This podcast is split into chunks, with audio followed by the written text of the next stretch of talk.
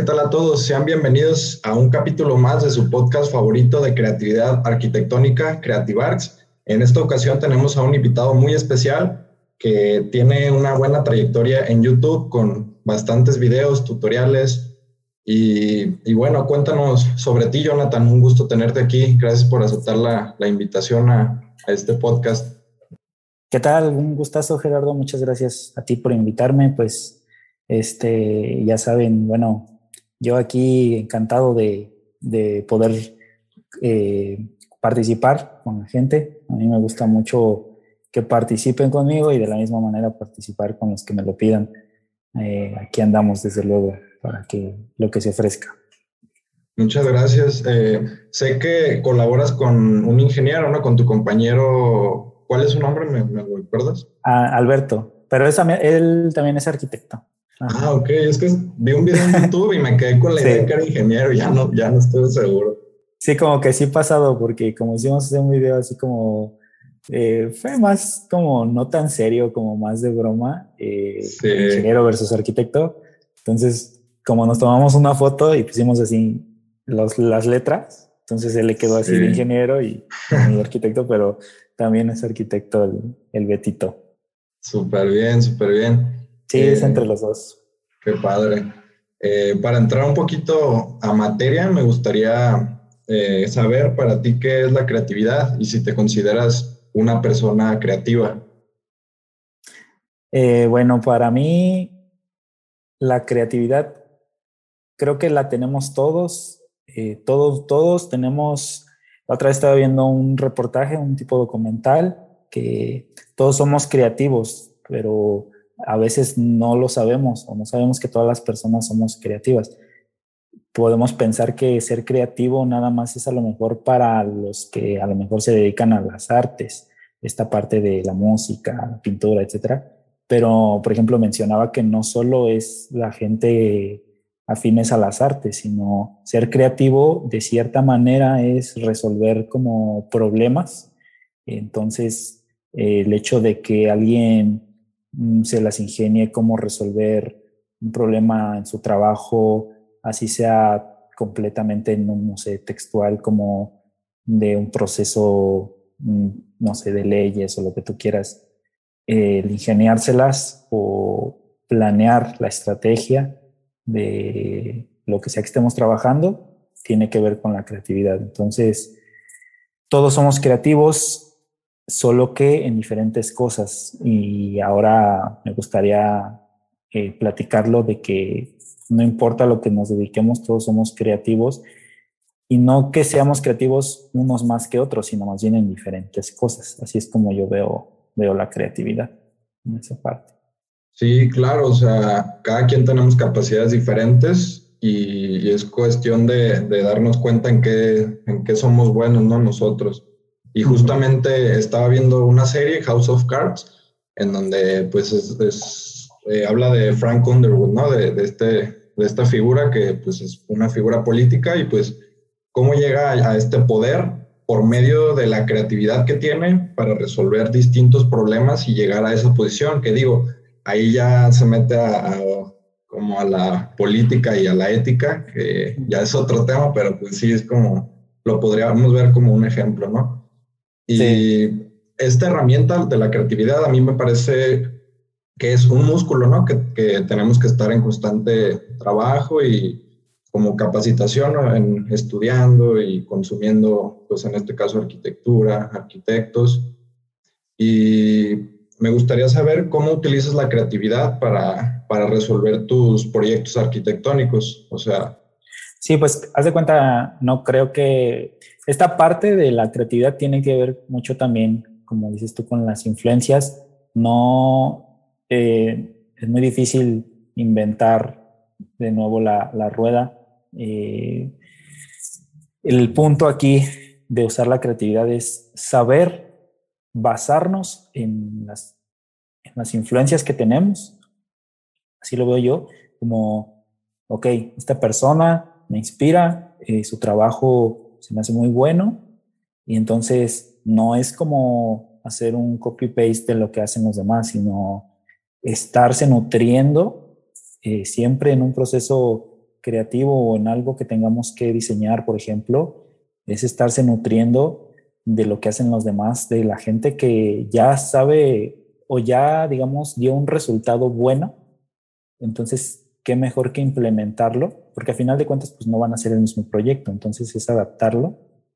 Y lejos de copiar, más que nada es eso, ¿no? O sea, adaptar y adaptar varias cosas de todos hasta que también uno va generando como su propia identidad, su propio, lo que lo va a diferenciar de los demás, pero pues si tú ves a mucha gente que ya está como en un nivel arriba de cualquier arte, cualquier eh, ámbito, te dicen, no, pues a mí me inspiraba tal persona, tal grupo, tal músico, entonces eso creo que es algo fundamental para todos los que van empezando, eh, basarse en gente que, buscar gente que les llame la atención lo que hace que les guste lo que es. Sí, sí, sí, claro. ¿Y cómo manejas tú este, el, el, proceso de tus proyectos? ¿Cuál es ese primer acercamiento que tú das para la resolución de tus proyectos? O sea, ya sean eh, trazos, un estudio, análisis, eh, no sé. Bueno, eh, ese proceso, el, creo que ha, sido ha ido evolucionando, ha ido tratando de mejorarlo, porque muchas veces a lo mejor me quedaba con las ideas que te daban en la escuela, pero a la fecha sigo como estudiando un poco eso y he tratado de implementar cosas nuevas que he visto, como en la parte, como dices tú, del proceso de diseño, que de hecho es este, una materia que llevaba ahorita en la maestría que estoy estudiando, sobre arquitectura avanzada. Y entonces, por ejemplo, ahorita te puedo decir que sería como lejos de los trazos, que sí, es fundamental, es importante, es por donde empezamos, desde el lápiz, desde un lápiz y un papel, de ahí parte, pero algo que hemos, que he aprendido ahorita, te digo, estudiando un poco esto, es que sí, partimos de ahí, pero partimos de ahí una vez que ya entendimos el problema, el problema que vamos a resolver. A final de cuentas, en esta materia que llevaba, el diseñar es resolver problemas. Entonces, el resolver un problema es saber qué problema vas a resolver. Si empiezas a hacer un trazo, que es lo principal que hacemos, lo fundamental, pero no sabes cuál es el problema, ahí es donde, o sea, va a, va a definir si ese trazo que se va a convertir en un proyecto está bien o no. Entonces, de ahí parte, ¿no? O sea, por ejemplo, te puedo decir, ¿cuál es el problema cómo vamos a definir el problema? Ah, pues, ok, ¿para quién es? El dónde va a estar ubicado, el contexto, este, desde los problemas físicos que nos da el contexto hasta los problemas eh, como psicológicos o no tangibles que nos pide el usuario porque sabes que yo me siento así, yo quiero un espacio así porque a mí me gusta que no me vean o, más bien me gusta ver hacia afuera. Entonces ya son eh, también, eh, ¿cómo se le dice? Este, características no tangibles que nos va a dar el usuario y donde ya se entiende todo en un conjunto y ya, ahora sí, empiezo a trazar, ¿no? Esa, esa sería como que la, lo principal. ¿Para qué? Para que cuando tú le digas a la persona que estás diseñando o lo que estás diseñando, sabes que aquí está el primer acercamiento este, de lo que platicamos, esté más acertado, ¿no? Que a que, híjole, no, no me gusta o cámbiale aquí o cámbiale allá. Entonces, entre más entiendas qué es lo que te piden, menos, no que no vaya a haber cambios, pero en vez de haber un cambio drástico, va a ser una adaptación, como una, unas adecuaciones a lo que estás haciendo, entre más te acerques a entender qué es lo que tienes que diseñar. Así es el proceso. Y de hecho nos menciona también que el proceso es, no crees que es lineal, sino regresas, ¿no? O sea, no porque ya tracé, digamos, la planta no significa que no la vas a modificar. el diseño es así, no solo en arquitectura, en todos lados se llama iterativo. Vas de aquí, te regresas y luego al frente y así es. Sí, eso sí, hay que, tiene como una evolución, ¿no? Y, se va nutriendo de lo que vas eh, recopilando y, siempre y cuando mantengas, como dices, el problema identificado, creo que eso sí es muy importante. Eh, una vez que tienes tú el problema identificado, ¿cuál es tu proceso de conceptualización? O me gustaría saber también, eh, que, para ti, ¿qué es el concepto arquitectónico? Ah, va. Ah, eso está muy interesante. Este, por ejemplo, yo eh, sí empiezo mucho como por la parte de la distribución, como esta parte de distribución en planta, que es normal que lo hagamos y como estudiantes también es lo que a lo mejor empezamos a hacer. Y a lo mejor no sé si así se los han dicho sus profesores o no, pero si se los han dicho o no, eh, que si lo tomen en serio la parte de, ok, voy a, voy a hacer la distribución, pero tienes que estar pensando en, en espacios tridimensionales, en espacios de volumen. Cuando, o sea, que se lo tomen mucho en serio, porque cuando yo empezaba, por ejemplo, a diseñar al principio, como, digamos, mis primeros intentos, me daba cuenta que si nada más pensaba en la distribución, al momento yo de querer hacer un volumen o ya de pensar en el espacio tridimensional, no se acercaba a como estar, es como cuando quieres aprender un instrumento musical, o sea, cuando estás forzando te hacía de que no, estoy distribuyendo, pero estoy pensando en cómo va a quedar tridimensionalmente y tienes que estar como entrenando tu mente, forzándote, que traten de hacer eso, es, es cuando ya haces todo en un conjunto. O sea, sí lo estoy haciendo como en 2D, pero al fin, porque estoy como que distribuyendo todo eh, de cierta manera, que va a haber aquí, que va a haber allá. Pero al momento de pensar así, siento que te va a resolver un montón las cosas ya cuando empiezas ahora sí a ver volúmenes y todo, porque ya traes la idea de cómo se va a ver desde que lo estás distribuyendo. Ese sería como el proceso ya eh, detrás o ya cuando estás diseñando, es más o menos lo que hago, como ves. Pero me dijiste también otra cosa, ¿no? Después. Sí, o sea, eh, tú desarrollas como tal lo que sería un concepto arquitectónico. ¿o ah, sí, el ¿Cómo manejas esta parte? Sí, eso era lo que te decía que estaba muy interesante también. El concepto. Esa, de hecho, hasta siempre he tenido la idea de como querer hacer un video de eso, pero eh, siento que no lo quiero hacer así como al ahí se va. Eh, y entonces, como que quiero hacer bien el guion y todo, pero ahorita no tengo nada de tiempo. Pero pues podemos platicar más o menos. Por ejemplo, eh, si nos ven así de los que, bueno, yo casi siempre hablo de los que estudian porque como que los tomo mucho en cuenta porque al final de cuentas como que mi canal siempre está enfocado también para los que quieren aprender. Entonces siempre ando como que viéndolo desde ese punto.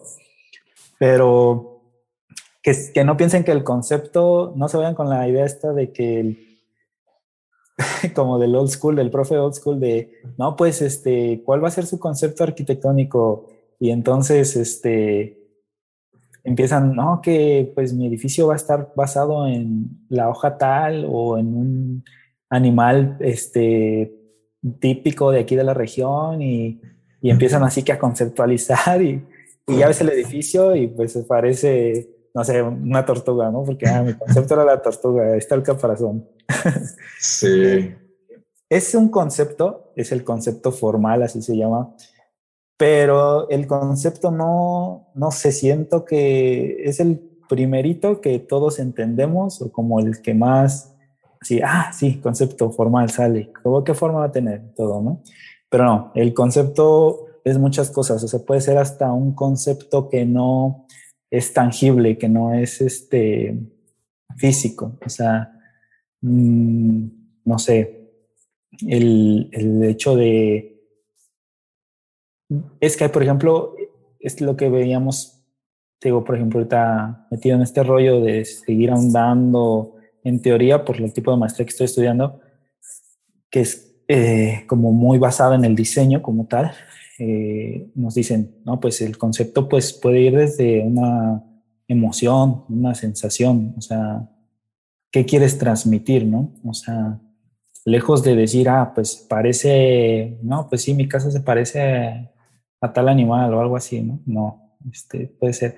Y sí es válido, es válido, pero creo que los conceptos formales deben de ser más abstractos o llevados a un punto más sutil, no literal hacerla, era como te decía, o sea, tú te basas en otros arquitectos, ¿no? Para generar tu propia identidad, tu propia creatividad. Entonces, el concepto no puedes decir que es un concepto si literalmente está la forma tal cual. Entonces, si, si en verdad la conceptualizas, si haces una forma como más allá o diferente, pues ya, claro que vale como concepto formal. Y el concepto creo que debe de responder un poco a la, como a las, a las intenciones del proyecto, ¿no? O sea, por ejemplo, si vamos a hacer, no sé, una guardería o un hospital, en vez de estar pensando como un concepto formal de que ah, se va a ver así mi hospital o algo así, si tú más bien lo conceptualizas, como ahorita se está usando mucho en los hospitales el, diseño biofílico, que es como implementar la naturaleza, y en verdad conceptualizas como un, ambiente de que no, pues es que en este hospital quiero que se sienta esa sensación de conexión con la naturaleza, por los materiales que se están usando, la, la luz, o sea, como un todo, pues ya tiene más valor y, y entonces de esta manera eh, generas un concepto que, que parte de, de, una intención o de un todo y lo hace más, más potente, más interesante. Sí, claro. Eh, creo que muchas veces en la carrera eh, sí hay profesores que nos, a veces nos transmiten distintas formas de conceptualización, ¿no? Y nosotros llegamos a interpretarlo y a sacar conceptos que van este, a la forma, como dices, ¿no? Que la tortuga, que la serpiente, no sé. Eh, digo, o sea, como mencionas, no está mal, sin embargo, la arquitectura va más allá de eso.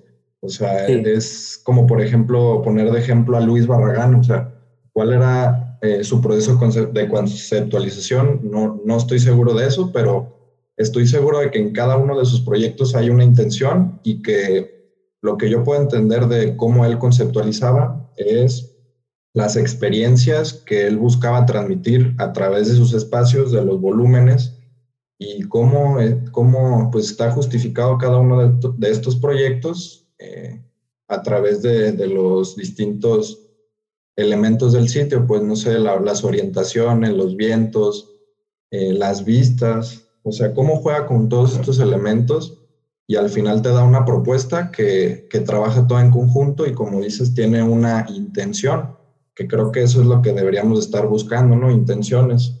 Y, y sí, creo que es algo que, que muchas veces como estudiantes dejamos al lado y, y creemos que el diseño interior va, va a resolver esta parte de, de la intención ¿no? del, del, proyecto ya viviéndolo desde adentro, ¿no?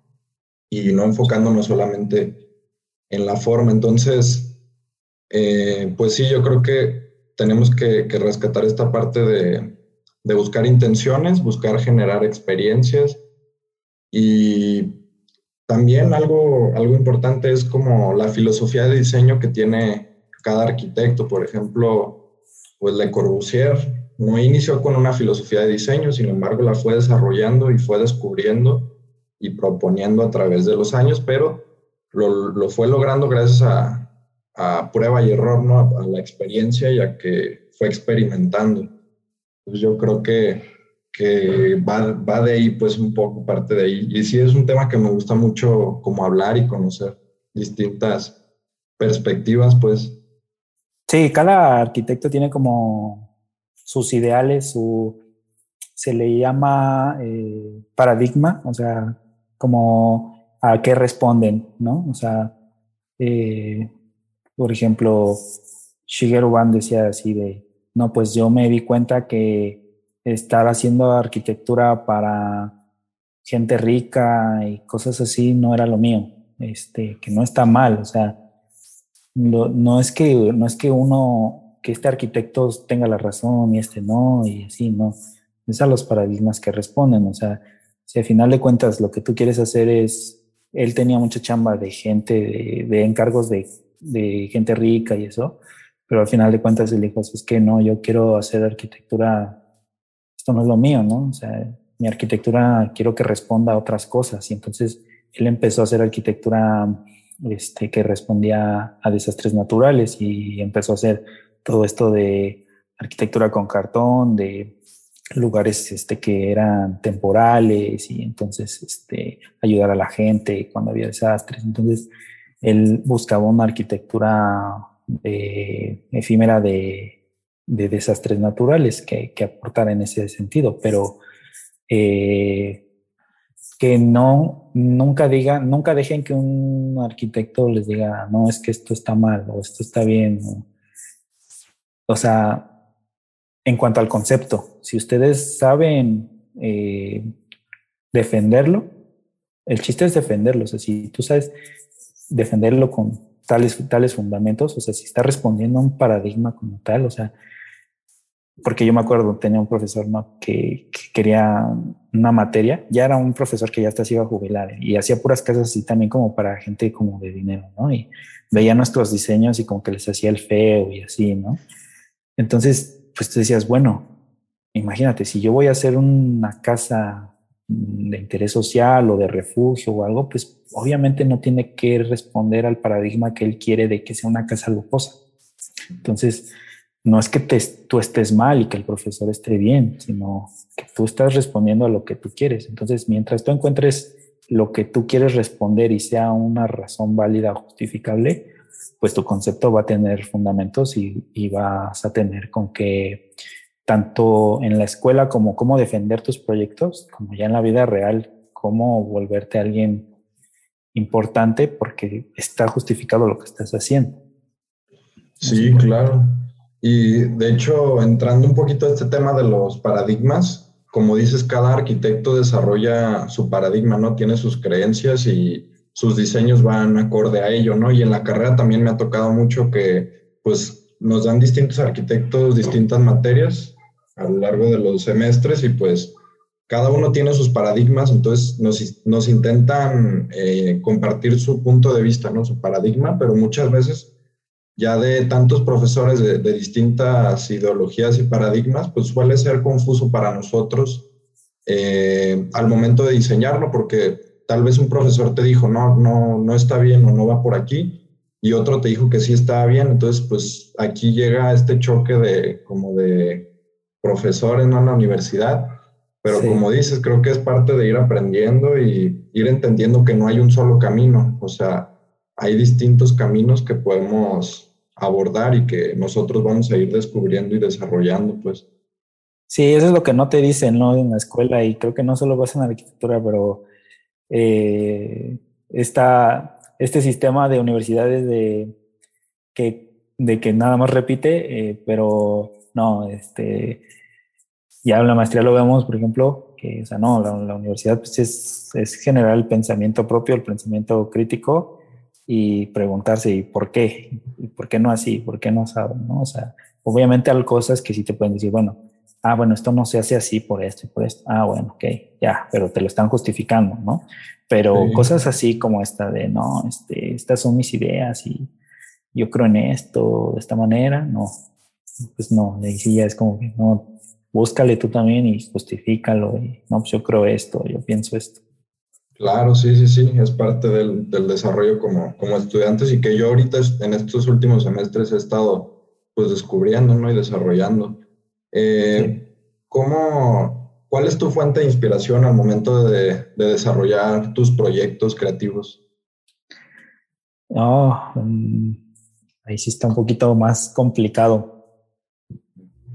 Está como más abierto, este, porque, bueno, creo que él podría decirse que depende como, yo como que, o sea, si tú me dices, piensa en qué cómo va a ser un proyecto, pues me es muy complicado pensar cómo va a ser. La inspiración me viene a mí mucho de cuando veo el lugar más o menos. O sea, porque bueno, nos decía un profesor, si no hay lugar, pues no hay proyecto. O sea, entonces, cuando tú ves, y también eso de que como arquitectos, eso sí también, yo sí estoy a favor, o sea, tienes que ir a ver el lugar que vas a proyectar, cómo es, dónde está, este, qué pasa a las 5, qué pasa a las 10 de la mañana, este, todo eso, el contexto, siento que es lo que más te puede inspirar. ¿Por qué? Porque ahora lo que te decía es, es parte como de entender el problema. Ah, no, que pues a las, este, a las 6 de la mañana siempre pasa el camión de la basura y se queda aquí. Y este, ah, bueno, pues ya sé que a lo mejor hace mucho ruido o, no sé, por decir un ejemplo, ¿no? Sí. La otra tiene que ver con qué quiere, o sea, para quién va dirigido, ¿no? ¿Quién, quién va a estar ahí, qué es lo que quiere, qué es lo que necesita. Creo que esas dos partes son como las las más importantes o para mí las que dan pie a inspirarte en el proyecto, bueno, a, a, que te surjan las ideas de que, ah, pues voy a hacer esto, de esta manera voy a resolver el proyecto o el problema. Esas dos creo que no pueden faltar a nadie, pero pues sin embargo creo que pues ya también puede haber otras como la inspiración que te puede dar otro arquitecto o la inspiración de lo que a ti te, te gusta, que es válido dejar nuestra marca o nuestra huella, pero siempre y cuando no sea total, sino más bien parcial. O sea, como te digo, primero pensar en el contexto, en lo que quiere el usuario y ya le das tu toque, le das tu toque de lo que a ti te gusta. Claro, sí, no hay que, como decía en otro episodio, no hay que imponer una arquitectura, sino más bien eh, dar nuestra propuesta, pero justificada con, con estos detalles que mencionas. Eh, al momento de, desarrollar tus proyectos, ¿tienes alguna rutina o consideras que tienes alguna rutina? Mm, pues podría decirse que casi siempre eh, empiezo, digo, con esta parte como de hacer una pequeña distribución, eh, pongo un poco de, de música, este, algo que sí he notado mucho es que cuando sientes que no está funcionando lo que estás haciendo, déjalo, o sea, no sigas. Eso sí es importantísimo. Eh, muchas veces como estudiantes eh, o, ya hasta como profesionales, sentimos que estamos haciendo algo y no está funcionando, no está quedando como queremos. En ese momento, lo mejor que puedes hacer es dejarlo y salirte, ir a caminar, tomarte algo, este, sonará chistoso, pero hasta ir al baño, que es lo que yo luego he llegado a hacer, así de, ah, ya, que no sé, pues ya son, ponle tú las 3 de la mañana o 2 de la mañana y pues no es como que te puedes salir o algo así, ¿no? Pues, me voy al baño y ahí me estoy un rato y, y ya, con eso, si es parte de mi rutina, te digo, cuando algo que no, estás, no está funcionando en ese momento, lo dejas, regresas y ayuda un montón a verlo con otra, como si fuera otras, como si fueras otra persona que llega, lo ve y, y, puedes ver cosas que no estabas viendo en ese momento, como criticarlo y, ah, pues esto no sé por qué lo puse así, o sea, no, ya lo cambias. Creo que es algo muy importante en el proceso de, de estar trabajando para mí, porque si te clavas mucho, no, nosotros como seres humanos no podemos estar haciendo algo por tanto tiempo, necesitamos relajar un poco la mente también. Sí, claro. Eh, por ejemplo, pues es parte de este bloqueo creativo que a todos nos llega en algún momento y hay que buscar no forzarlo, sino más bien refrescar las ideas, ¿no? Y en arquitectura creo que por eso mencionan que hay que salir a, hay que salir a conocer otros lugares, leer y consumir arquitectura, ¿no? Para refrescar esas ideas que tenemos, esa, esas creencias y regresar a nuestro, a nuestro espacio creativo a, a ver nuestros proyectos con otra perspectiva. Sí, sí, nutrirse un poquito y, y aunque te digo, no, aunque no sea algo así como que tenga que ver con, con arquitectura, pero este, relajar un buen la mente ayuda a que surjan las ideas. Exacto. No sé, si vas, sales, ves ves este, el cielo o lo que sea, te ayuda un montón, Sí, sí, sí. Por ejemplo, ir con los amigos este, los fines de semana, los viernes, eh, relajarte, ¿no? Y, y, refrescarte, pues refrescar esas ideas es bueno. Sí, yo, eh, yo, lo, yo lo, lo, hace poquito hice un video, de hecho, que decía, vamos, salgan, salgan. La universidad no, no solo es estudiar y aprender. Conocer gente es una parte importantísima, relacionarte, porque te ayuda a nutrirte, a que cómo piensan los demás, o sea, sean de otra carrera o sean de la misma, entre lo que te dice la gente a veces es, te deja un poquito más o te puede ayudar un poquito más que lo que tú estás investigando por tu propia cuenta. Entonces, el escuchar a la gente te ayuda un montón a relacionarte para lo que quieres, sea que vas a hacer. Sí, sí, sí, como dice, y yo lo descubrí de hecho eh, en esta etapa de mi vida, ¿no? Con la llegada de la pandemia, eh, ya pues ya no podía salir. Antes no salía, la verdad era muy matado en la escuela y trabajo, no sé qué. Entonces ahorita descubrí esa parte de, de la importancia de las relaciones, tener amigos, salir, distraerte y todo. Es, es bueno, pues hasta nos ayuda psicológicamente y todo, ¿no? Porque yo estaba descuidando esta parte social realmente. Entonces sí creo que es muy importante. Y de hecho este proyecto, y, eh, YouTube y el podcast me ha ayudado mucho a a desarrollar esta parte, ¿no? Y a, buscar nuevas amistades. Sí, mira, somos seres sociales y ay, a mí también me pegó horrible ya después no poder salir. Y, y no, o sea, muchas veces este, puedes llegar a un punto, por ejemplo, como, como te decía, o sea, yo siento que ahorita los los que están, por ejemplo, estudiando, lo que sea, pero cada vez, conforme va avanzando el tiempo, todos los que van un poquito más atrás tienen más ventaja que los que ya pasaron. Eh, no sé, o sea, a mí me hubiese gustado que me dijeran muchas cosas que a lo mejor yo le puedo decir ahorita a los demás cuando yo estaba estudiando, como era lo que te decía, relacionarse, o otra de no, este, no pienses que porque te dijo eso el profesor está mal y ya, ¿no? O sea, que te, que, que te no, es que dependiendo qué cosa sea, pero, o sea, hay cosas que te das cuenta de que ya ahorita, eh, hoy en día te dices, no, pues no, no, era que, no era que yo no tuviera razón o que no era que yo estuviera mal o que el profesor, el profesor estuviera mal, simplemente pues eran cosas o ideas diferentes y, y se vale. Entonces, que lo tengas presente, no sé, desde antes, pues está mucho mejor. Y entonces el relacionarse o escuchar más gente es lo que te ayuda a saber todas esas cosas. Claro, es muy importante mantener esto presente. Y entonces ahorita ya me, me comentabas que, que, desarrollas tus proyectos con música, ¿no? A mí me gusta también escuchar música en específico electrónica, pero calmado, tampoco una calocochona, sino más bien una que me ayude como a entrar en este estado de como de flow, ¿no? Como de inspiración también me da. Entonces tú también eh, utilizas la música, ¿no? Como herramienta.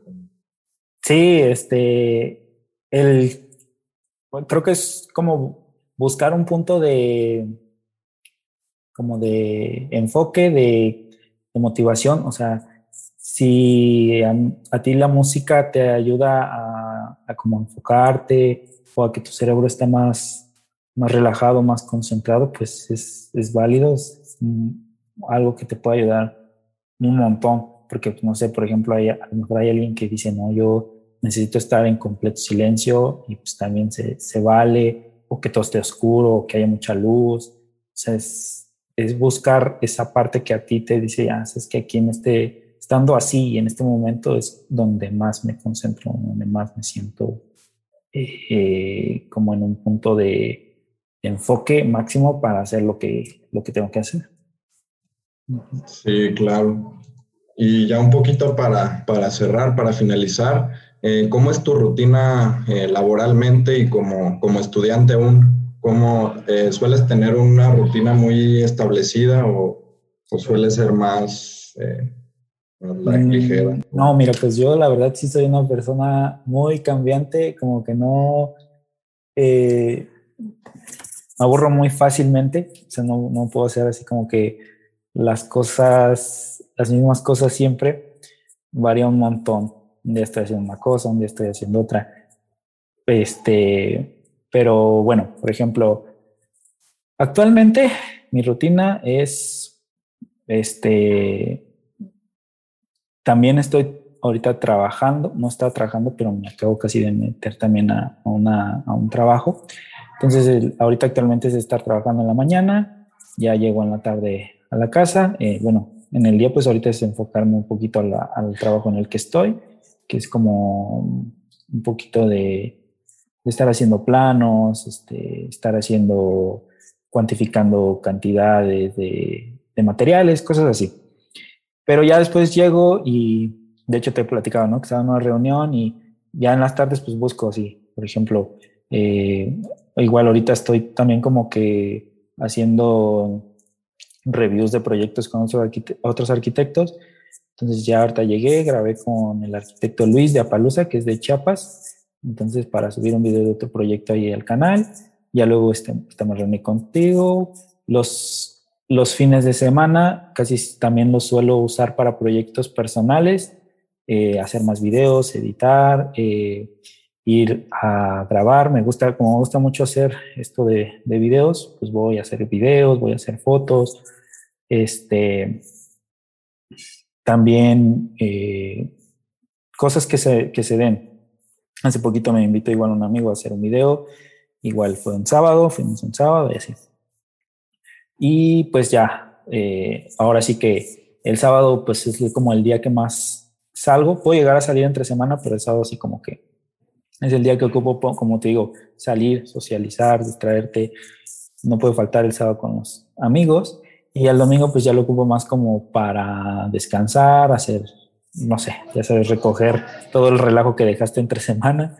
Este, ahorita más o menos así es la rutina, pero, ah, bueno, y las clases, pero como ahorita ya no tengo muchas clases por eso, pero pues como era en línea, de repente, ah, no, pues que tengo clase ahorita, por ejemplo, digamos, en vez de, de hacer mis reuniones, ah, tengo clase, ya me meto a clase, etcétera.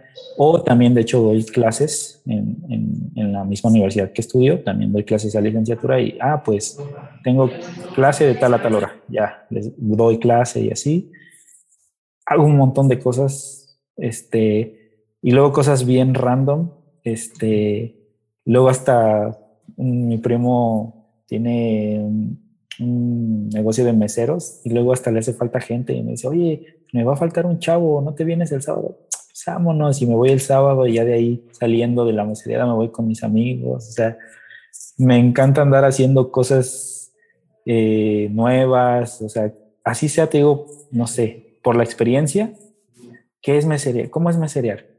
¿Qué tengo que hacer? ¿De qué se trata? Y así dijeras tú, bueno, así ya estoy dando clases o tengo un trabajo, pues lo hago por la experiencia. Y creo que eso es algo se lo recomendaría mucho porque aprendes a, a ver cosas desde otro punto de vista que a lo mejor pues, no te imaginabas. Claro, no, pues eh, suena que eres una persona muy proactiva y también curiosa, ¿no?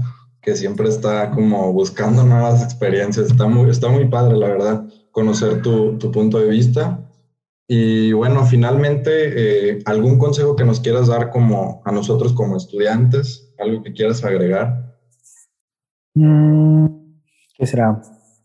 Creo que uno de los consejos que, casi siempre menciono cuando hablo con, con, mis, con alumnos o, o, con gente que, que me va conociendo y en los videos es mucho el consejo de que traten de siempre estar, como dices tú, curioseando, aprendiendo por uno mismo. La, la escuela es como un lugar donde sí, te enseñan, aprendes de tus profesores, pero eh, mira, el 50% para mí casi casi que es la, la, escuela y lo otro es estarse relacionando, porque allá afuera no solo es lo que aprendiste en la escuela, sino lo que lograste hacer con relaciones, los contactos, todo eso, ayuda un montón. Pero de ese 50% de aprender, eh, digamos que la mitad y la mitad ah, es uno, es uno personalmente y otro lo que te enseñan, porque Así te puede tocar un profesor muy bueno, te puede tocar uno malísimo. Y la verdad, hoy en día no es mal consejo decir, aprende por ti mismo porque ya está el Internet. Y te digo, entre más tiempo pasa, cada vez más recursos hay, porque el Internet es ese, como ese archivo eh, imborrable. O sea, así yo vi el video de, de cómo, no sé, cómo usar eh, AutoCAD de hace 10 años. Ahí va a seguir para, para los que ya lo van a ver dentro de 20, pero también va a estar el que ahora hizo otro chavo y que es nuevo y que ahora ve otras cosas y que ve las actualizaciones del programa y, y puedes basarte en lo viejo y, y, en lo nuevo y cada vez va mejorando porque si antes los tutoriales eran de una hora, dos horas, ahora los hacen en tutoriales de 15, 20 minutos o lo que platicaba con esta chica que se llama Sofía que hace TikToks, que hace poquito me reuní con ella, ah, pues uh, yo ahora me tocó una generación donde yo, ah, eh, si a mí me tocó la generación de YouTube de una hora, dos horas, a ella le tocó la de aprender de videos de 15, 20 minutos en YouTube, pero ahora ya está cambiando ya las cosas y sabes que ahora yo hago un video de TikTok en un minuto, dos minutos y les enseño tal cosa y cada vez se acelera más y todo. Entonces, ese es como un consejo que siempre les digo, estar aprendiendo, curioseando por uno mismo. Si te quedas como que nada más con lo que te dijeron los profesores, pues no vas a generar tu propia identidad o no vas a poder tener conocimientos propios que te ayuden allá afuera. Ese sería el mayor consejo.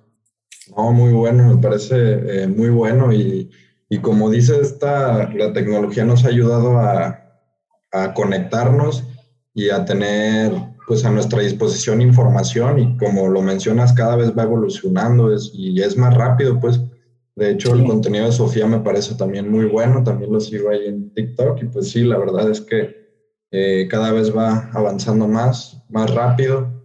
Sí. Y, y bueno, eh, pues nada, este, la verdad fue un episodio muy bueno. Esperemos tener también en, en próximos episodios. Igual yo dejo a mi disposición tu tiempo en lo que les pueda ayudar y y bueno, pues te agradezco. Compártenos también tus redes sociales para poder eh, seguir tu trabajo.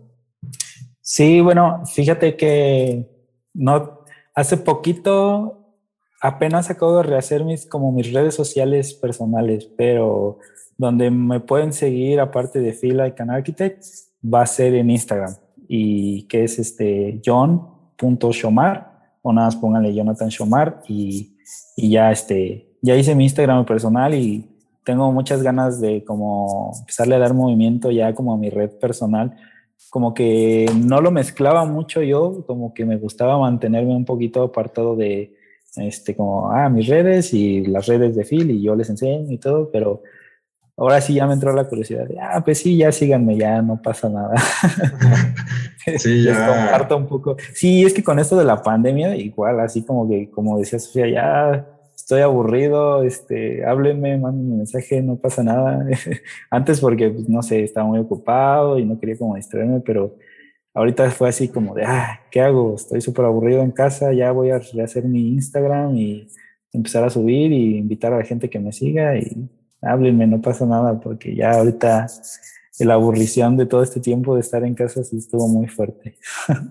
Sí, la verdad. Y ya, este, como dejar de lado este personaje, ¿no? De Feel Like an Architect y ya dar la cara, ¿no? Como más de, de ti, pues, o sea, qué, cómo es tu día a día, ¿no? Lo que más te gusta, no sé, un poquito más, más tuyo, pues.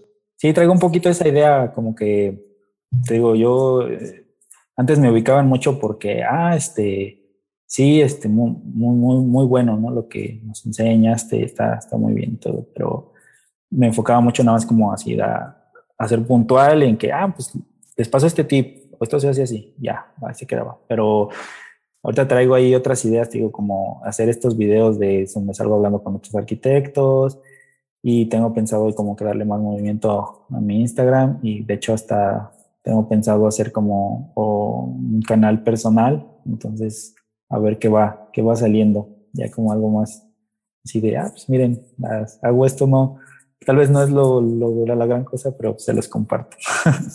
no, sí, está súper bien este, buscar transmitir nuestros mensajes y lo que nos gusta hacer a final de cuentas.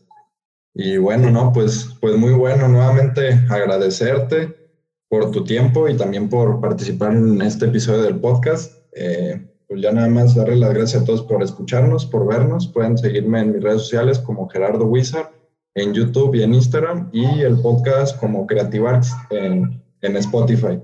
Entonces, pues les agradecemos por estarnos escuchando el día de hoy y pues nos vemos en un próximo episodio de Creative Arts.